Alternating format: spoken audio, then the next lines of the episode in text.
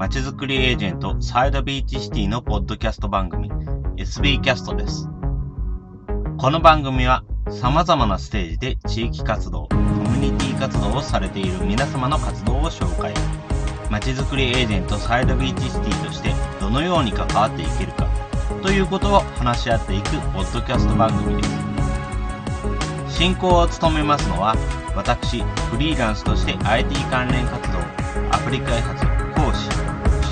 書籍出版などを行いながら、この NPO の理事を務めている高道恵です。どうぞよろしくお願いいたします。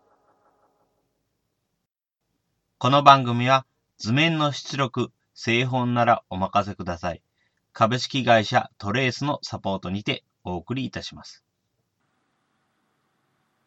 では、えー、杉浦さん、どうもよろしくお願いいたします。はい、よろしくお願いします。はい。それでは、えー、まず、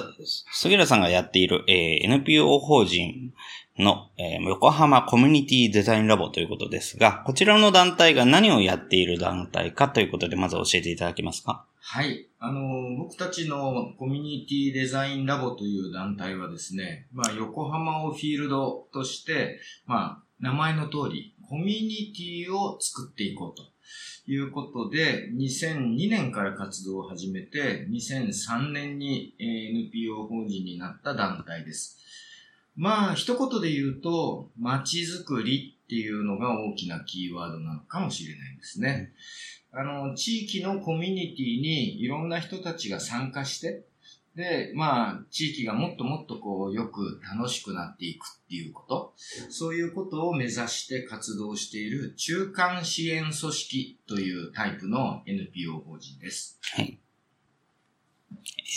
対象としているのは、では、えー、どういう NPO とか団体とかになりますか？そうですね。まあ、そういう意味ではもう、オールジャンル、まあ、例えば NPO の分野っていうと、えー、まあ、環境とか福祉とか国際交流とか文化芸術とか、もう本当に様々な分野の非営利活動、まあ、地域の活動っていうのがあると思うんですけど、僕たちはそういう中でどこかこれだけっていうことではないんですね。うん、まあ、いろんな団体との連携の中で、まあ、地域に思いを持って地域をもっと良くしていこうっていうような人たち、そういう人たちと、まあ僕たちがまあ力を合わせて何ができるか、みたいなことを、えー、考えて実践していくというような活動をしています。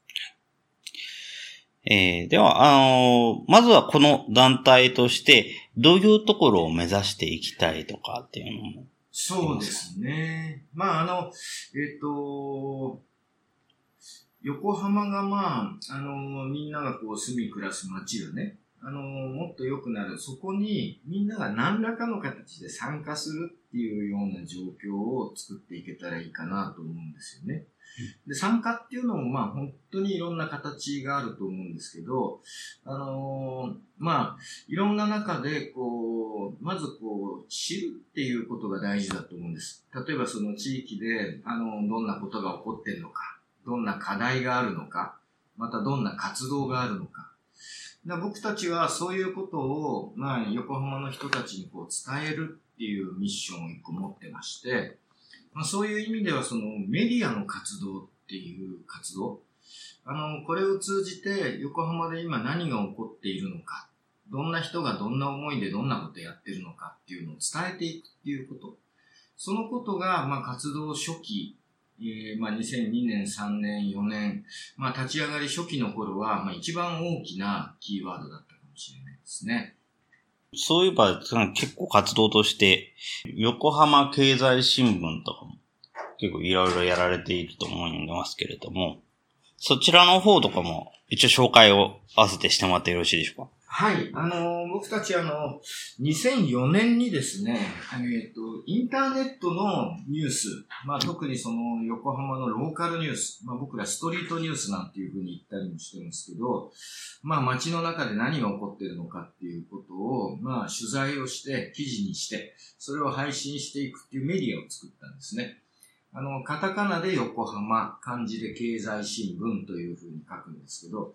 あの、これ実はあの、2000年に渋谷経済新聞っていうのが立ち上がりまして、あの、僕はその頃、あの、渋谷でいろんな活動してる中で、渋谷経済新聞と出会いまして、で、まあ僕たち NPO を作った時に、まあ最初のプロジェクトとして、えー、ウェブメディアを作ろうと。まあコミュニティデザインラボってまあラボなわけですけど、まあラボっていうことは、えー、まあ research development。まあつまりいろんなことをこうリサーチしてキャッチアップすることが必要だと考えたんですよね。でまあリサーチするために、まあいわゆるまあ調査予算みたいなのがあれば、いろんな人にいろんな調査をしてもらってっていうのもあるんですけど、僕たちは、こう、方法論としてそのメディアを運営するっていうことを考えたんですね。あの、メディアを運営することによって、まあ、あの、いろんな人たちにお話を伺って、まあ、なんでそんなことやってるのかとかね、えー、どうして始めたのか、まあ、今後どういうふうにしていきたいのか、みたいなことを、え、聞く中で、まあ、地域のいろんなプレイヤーの人たちの、まあ、存在や思いを知ることができる。まあ、それと関係ができていくわけですよね。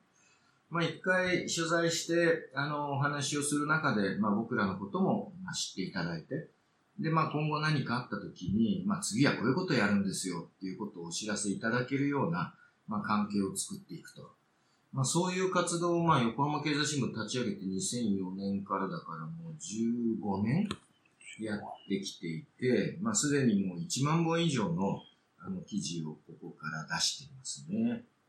うん。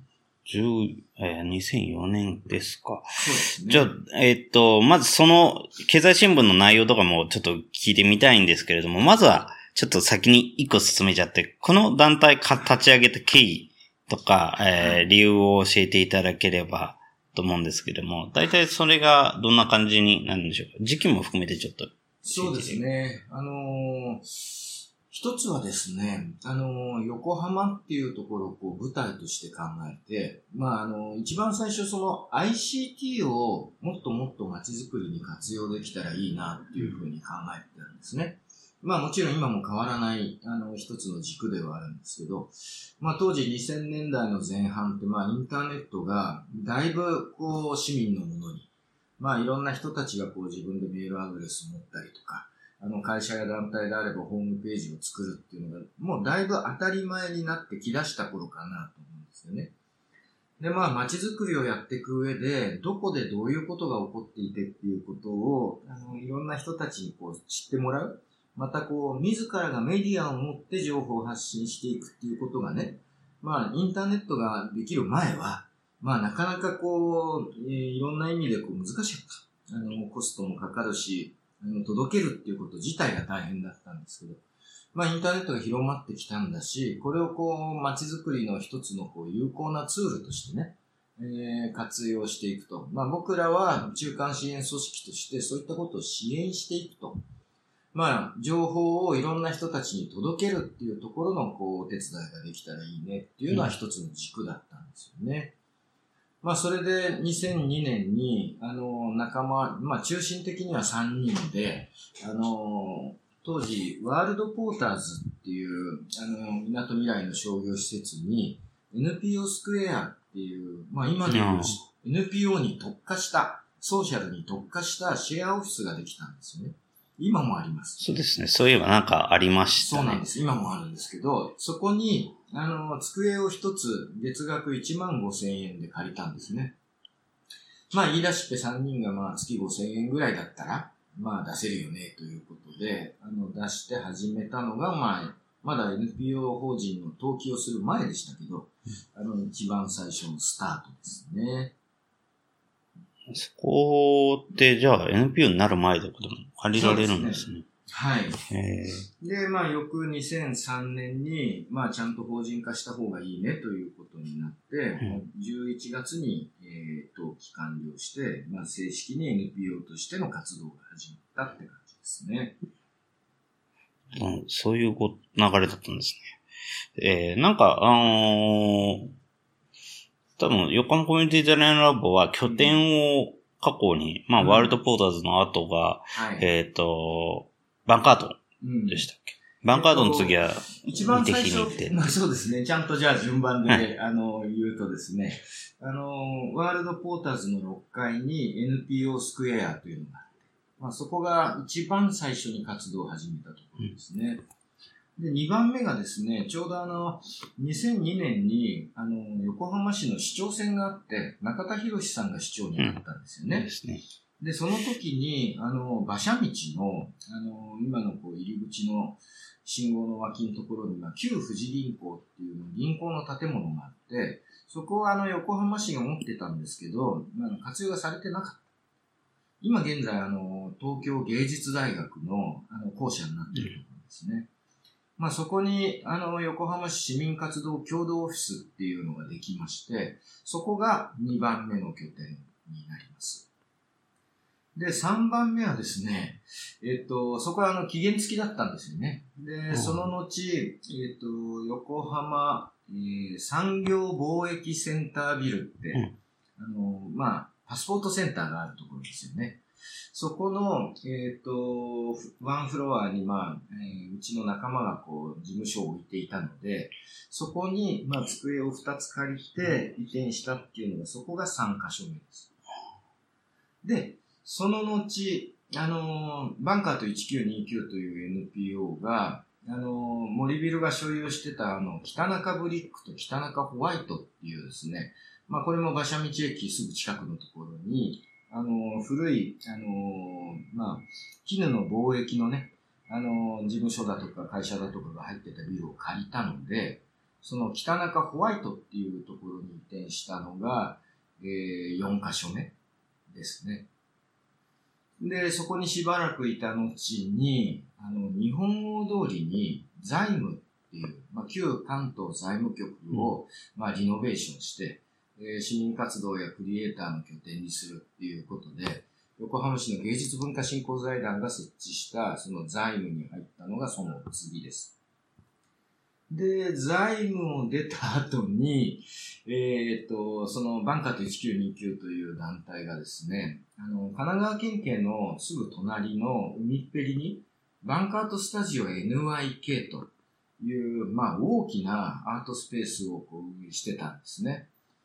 で、そこの、えー、一角、3階の一角にですね、部屋を借りまして、そこに、えっ、ー、と、そこはね、短かった。半年ぐらいかな。半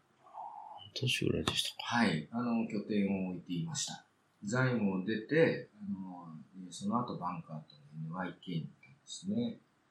で、その次、あの、初めて、その館内の外、館外エリア、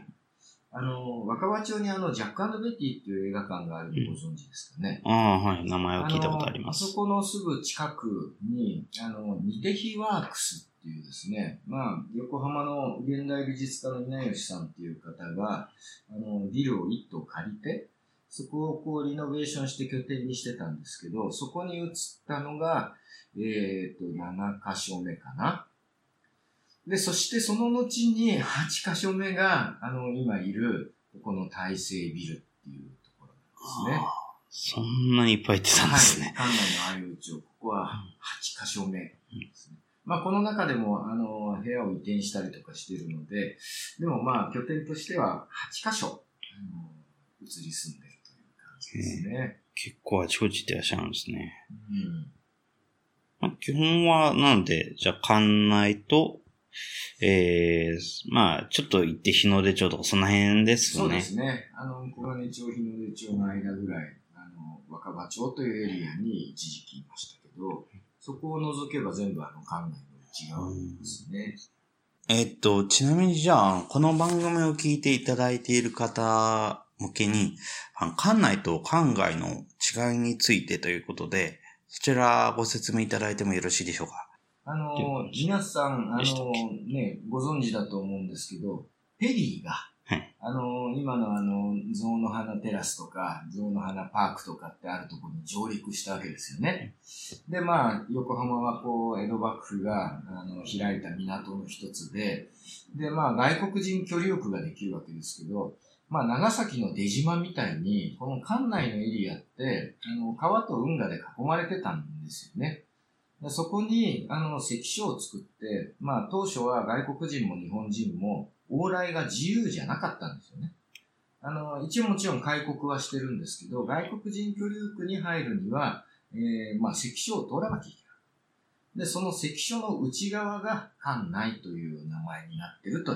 まあ、うん、今、館内の名前の由来としてはそういうふうに言われてますよね。で、まあ、それ以外の、まあ、館、一応今だと館内エリアだけれども、うん、あ関所の外っていうのが館外っていう扱いに、ことになってるっていうことでしたよね。そうですね。では、えっ、ー、と、ちょっと話を戻しまして、横浜経済新聞のことなんですけれども、はい、横浜経済新聞でなんか実際に関わって、えー、なんか何かができたとか、そういうような団体の話があれば聞きしたいなとは。僕らがというよりは、まあ本当にこう、英語で言うとエンパワーメントって言うんですけど、まずあの、僕らメディアをやるっていう上でね、事件とか事故とかそういうのは扱わないと。泥棒だとか、なんかそういうのとかね、なんかこう、不祥事を暴くとか、そういうようなことを考えてたわけではなくて、あの、僕らから見て地域の中で面白いなとか、素敵だなとか、いいなとか、行ってみたいなとか、買ってみたいななんかこう、人がこう、アクションを起こすようなこと、まあ言ってみたら、こう、地域の価値ある、あの、出来事とか、拠点とか、人とか団体とか、そういうものをこう、もっともっとこう、みんなで共有できるようになったらいいよね、と。まあ、それを見て、その人が何かアクションを起こして、その団体や人や、まあ、店や拠点とつながると。そういうことを目指して始めたものなんですよね。だからまあ、あの、僕らのそういうメディアの発信のおかげで、あの、それがまたこう、インターネットでね、あの、2004年、5年ぐらいからまあ、ミクシーがこう始まって広まっていったり、また2007年、8年ぐらいからツイッターやフェイスブックっていうのがこうじわーっとこう広まってきて、あの、僕らが出した情報がこう、さらにいろんな人に発信されるような状況がどんどんできてきて、まあ、そういう意味では、あのー、いろんな人たちがまあ、それによって、まあ、結構あの、メディアの人とか役所の人とか、そういう人たちも見てくれてるメディアになってまして、それを見て、あのー、例えばいろんな問い合わせが入って、あの、さらに取材されたりとかね、あの、いろんな連携が始まったりっていうような事例は、まあ、それこそたくさんありますね。それは行政関係の方からも問い合わせがある。行政ももちろんありますし、あの民間同士ももちろんありますしね。なんかね、あの、共有材を増やしていくっていうのかな。あの、僕らから見て、その、人に伝える価値がある情報。まあ、結局あの、メディアってあの、お金取って書いてるわけじゃないので、一つのこれポリシーとして、僕らがそのいいなと、素敵だなと、伝えたいなと思うものを、まあ言ってみたら僕らが自腹で記事を作って出してるわけですよね。だから、僕らもそういう意味ではリソースが限られてるので、その中でこう作るときに自分たちのその価値フィルターで、これはいいな、これは素敵だな、面白いなっていうのを選ぶわけですよね。で、それをこう、オンラインにこう置く。まあ、インターネットで出すっていうことは、こういう時代ですから、すぐに届かなくても、まあ、誰かがこう、関心を持ってキーワードをこう、いくつか入れていくと。例えば、横浜で子育てで〇〇とかね。まあ、いろんなキーワードをこう、組み合わせで入れていくときに、あの、通常の新聞がまあ、消えちゃうの多いじゃないですか、新聞記事って。そうですよね。でも、あの、僕らの記事っていうのは、その2004年の創刊の時からの記事が、すべてアーカイブされてるんですよね。うん、だから、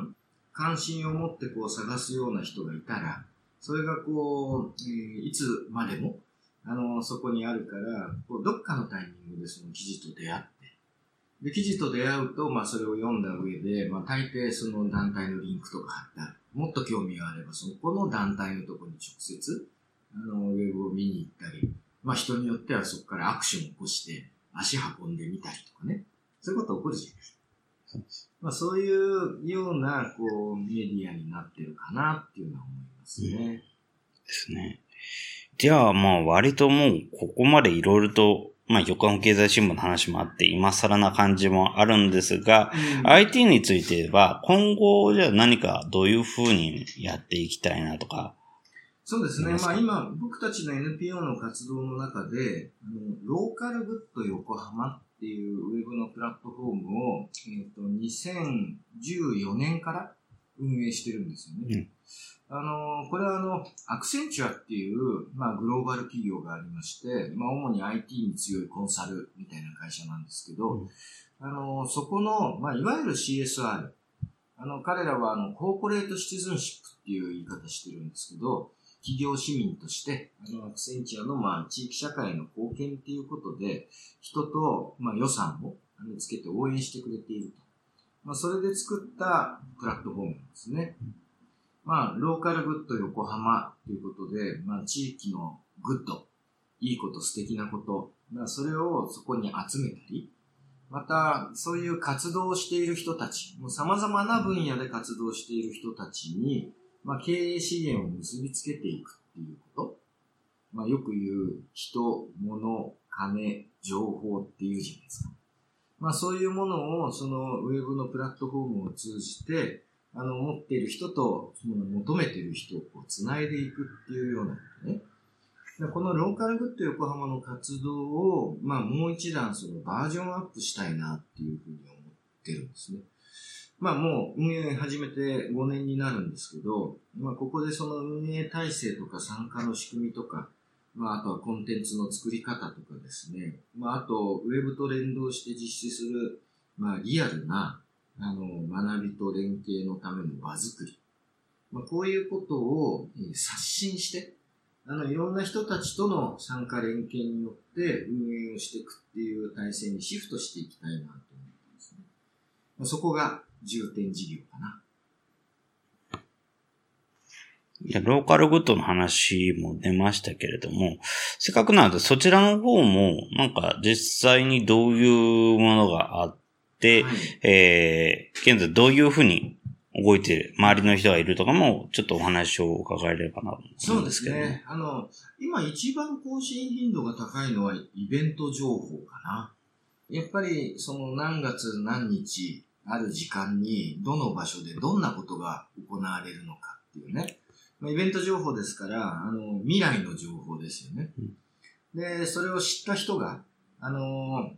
えー、そこに足を運んでくれたらいいなと。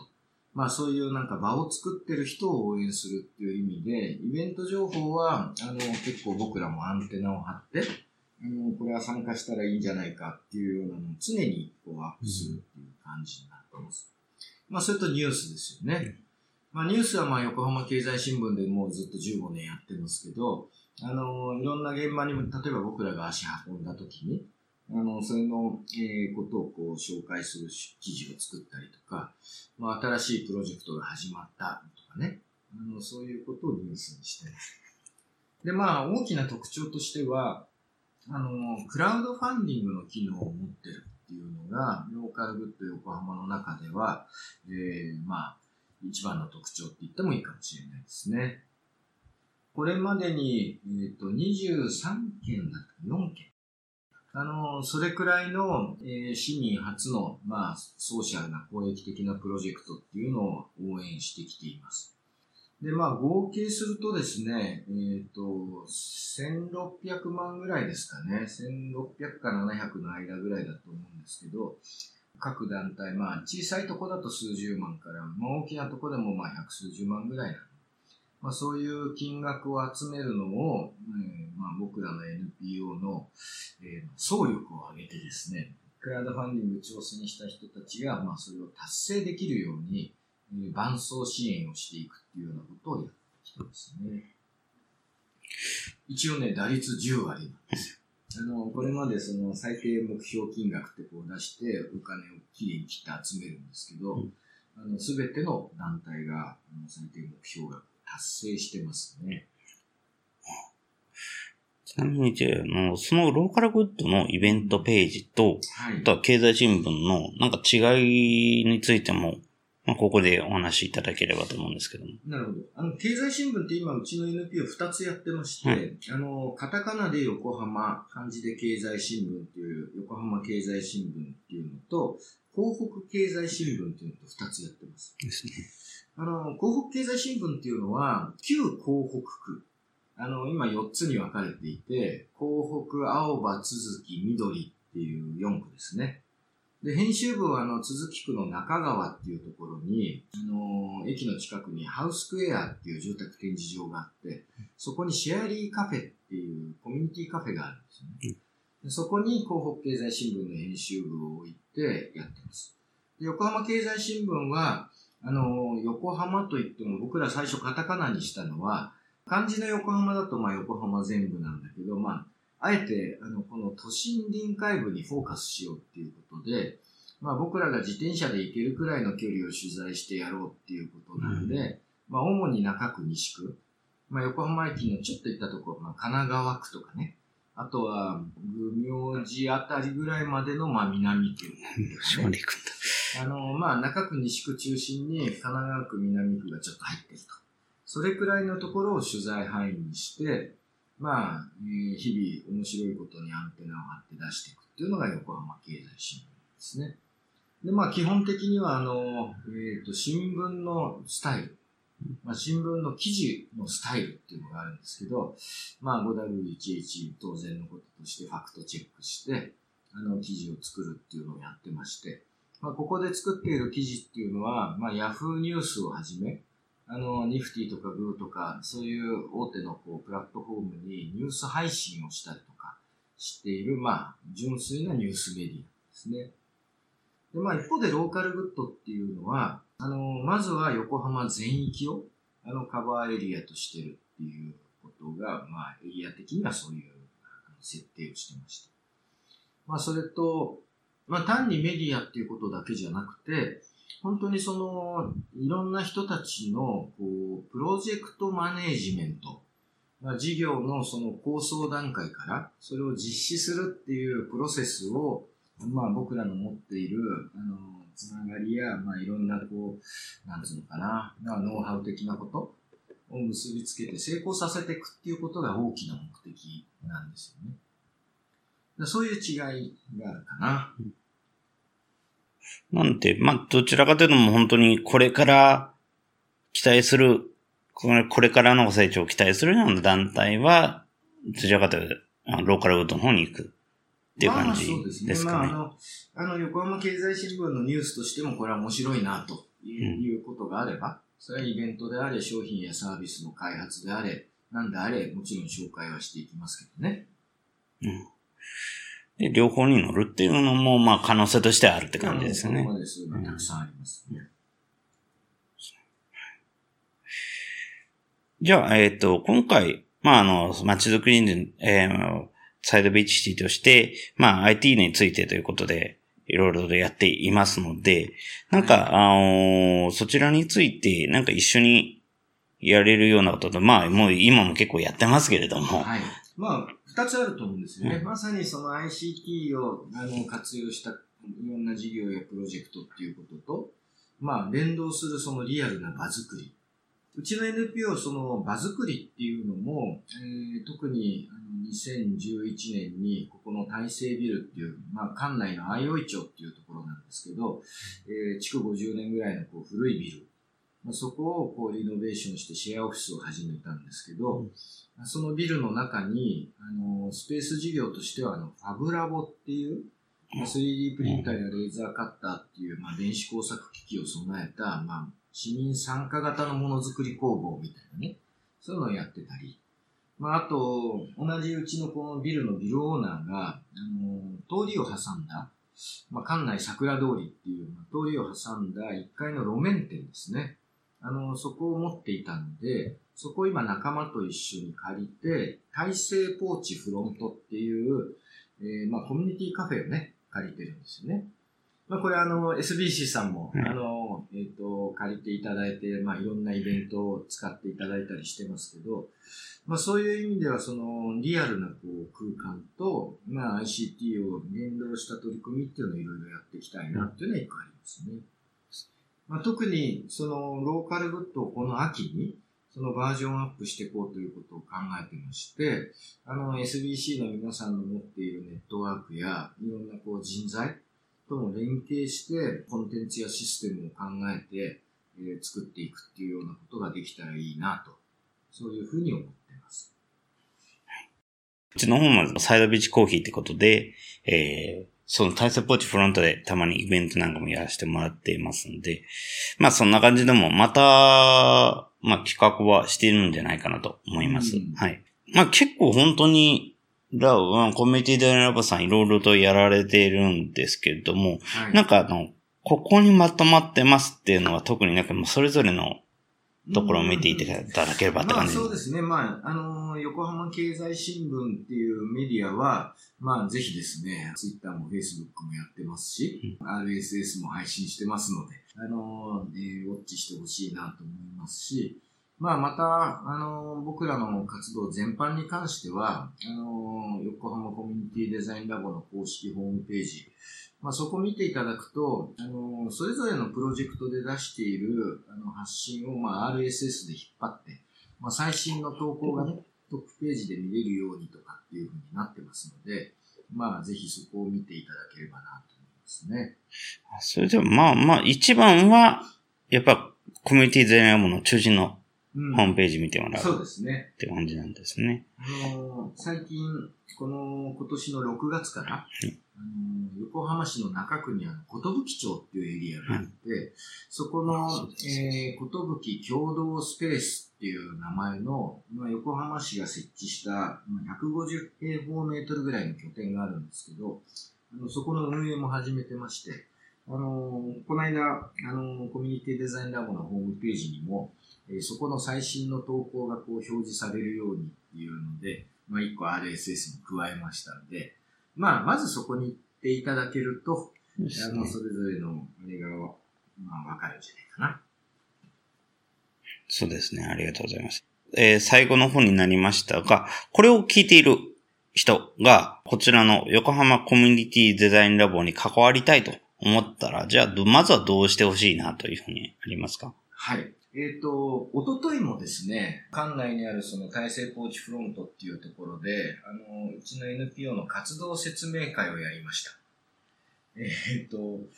会の前日、説明会の前日に告知したにもかかわらず、まあ、20人ぐらいの方が来てくださいまして、で、まあ、僕ら参加の仕組みとしては、あの、会員制度をとってます。まあ、NPO なんで、あの、議決権っていうのが、まあ、正会員は持つわけですけど、まあ、正会員、まあ、あとは三助会員といって、議決権はないけど、会員と同じサービスが受けられる制度。また、学生会員、団体会員っていうような、あの、参加の仕組みを持ってます。入会金は0円で、正会員が年3000円、えー三助会員は2000円っていう、まあ、月にしてみたら、もう本当200何十円みたいな、あの、そんな額の会費なんで、まあ、ぜひ入っていただけると、あの、会員向けに情報が、いろんな、あの、情報が届きますので、まあ、その中でこう、いろんな出会いや、あの、学びが、きっと何かあるんじゃないかなと思うので、うんまあ、ぜひ会員として参加していただけたらありがたいっていうのがあります。まあ、その他、最近あの、プロボノっていうキーワードがあると思うんですけど、あの、自分は何かが得意ですと。まあ、例えばデザインが得意とかね、あの、経理や会計が得意ですとか、あの、まあ、いろんなその得意分野があると思うんですけど、あの、そういう自分が持ってるスキルをこう地域で活かしたいっていう方、その、ボランティアやプロボノっていう形で、まあ、参加していただくことももう大歓迎ですし、また、あの、プロジェクトによっては優勝で、例えばその、ライティングが得意で、あの経済新聞の記事を書いてみたいとか、ローカルグッドっていうところで、こう、何か発信するので役に立ちたいとか、そういうような人たちも歓迎ですね。まず一度ですね、気軽にその説明会を訪れていただいたり、あとはまあ、桜ワークスっていう拠点と、まあ、寿町の寿共同スペースっていうところ、ここはまあ、うちのスタッフが常にいますので、あの、そういうところをちょっと覗きに来ていただいて、あの、情報を持って帰っていただいたり、まあ、うちのスタッフとコミュニケーションしていただけたらありがたいなと思います。そうですね。では、まずさっきのと、これを聞いている人には会員になるなり、イベントとか拠点に来てもらうとかしてもらえればっていうような感じでよろしいですかね。そうですね。どありがとうございます。では、えっ、と、他に何か、あこれは言っておきたいキーワードとかってありますか？そうですね。まあなんかこう、一つまあ僕も夢がありまして、今ね、クラウドファンディングの、まあローカルグッドでクラウドファンディングっていうのをやってますけど、そのいろんな人たちがこう、地域に参加するのの一つの形態として、ちょっとこう自分の出せる範囲でお金を出していくっていうこと、こういうのがもっともっと広まっていくといいなっていうふうに思ってるんですね。横浜市ってね、日本の中でも最大の人口がいる自治体、自治体というか、えー政令市なわけですよね。で、374万人以上の人たちがいるわけですよ。で、そのうち、選挙権持ってる人が300万人いるんですよね。18歳以上を、まあ、死ぬまで。で、その300万人の人はですよ、まあ、仮に、その月100円なんか応援するよっていうことで出してくれたとするじゃないですか。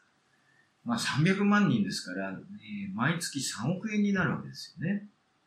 じゃあそれを一つのこうファンドのように考えて、いろんなその地域の中でその素敵ないいことをやっている人たちに、そのお金が届いて、その活動をこうエンパワーメントできるっていうような、そういう状況を作れたらいいなっていうのは、えーローカルグッド始めてから特にですかね、あの、思ってまして、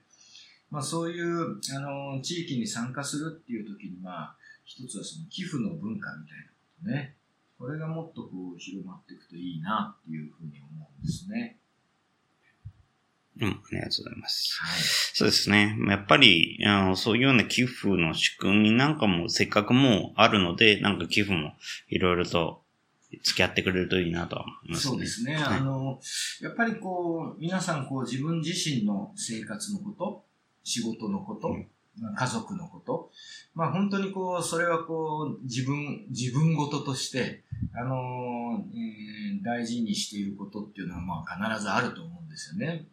うんでも、その他人事として、あの、自分にはちょっとあんま関係ないなっていうのがあるじゃないですか。例えばね、その、アニソンでもいいし、コミケでもいいし、好きな人は本当に好きで、まあそういうのがあれば、馳せ参じて、あの、そういう仲間とそのコミュニティを作っていろんな情報交換したり、場を作ったりなんていう人たちもいるけど、ま人によっては、あの、アニソンはちょっと自分は全く関係ないなっていう人もいますよね。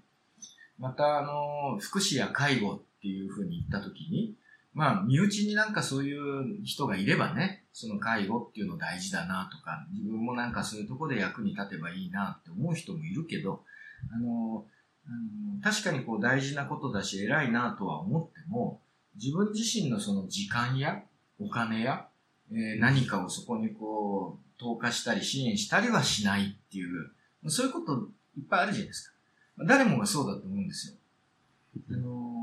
例えば NPO の活動分野で言えば、例えば国際交流とかね、文化芸術の支援とか、スポーツの振興とか、もう本当にいろんな分野あるじゃないですか。で、当然ですけど、その全部に時間とお金なんか使えるわけはないから、結局、その自分が何に使うっていうのが絞られてるんですよね。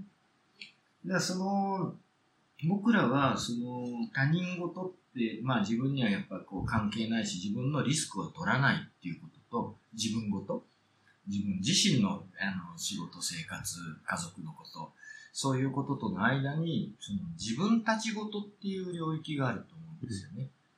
そのこのことは自分たちのことだ。まあ、例えば町内会に入ってる人は、このエリアが、あの、安心で安全で綺麗で、まあ、いろんな意味でこう活性化するっていうことは他人事ではなくて、あの、自分たち事として、時間や、まあ、会費払ったりするわけですよね。でそういうふうに考えたときに、まあ、さっきの寄付の話もそうですけどね、その、横浜に100円出すっていうことで、それが本当にうまく使われれば、その自分が住み暮らしているその横浜に自分自身も貢献しているし、まあ、そのことで、でまあ少しでもね、あの、いろんなことがこう good になっていくっていうかな。まあそういうふうになっていけばいいなというふうに思ってるっていうのが今の感じかな。そうですね。やっぱり自分たちごとっていうのがうん、すごくいいかなと思います。はい。ここでまでで NPO 法人横浜コミュニティデザインラボの理事長の、えー杉浦さんでした。はい。どうもありがとうございました。はい、ありがとうございました。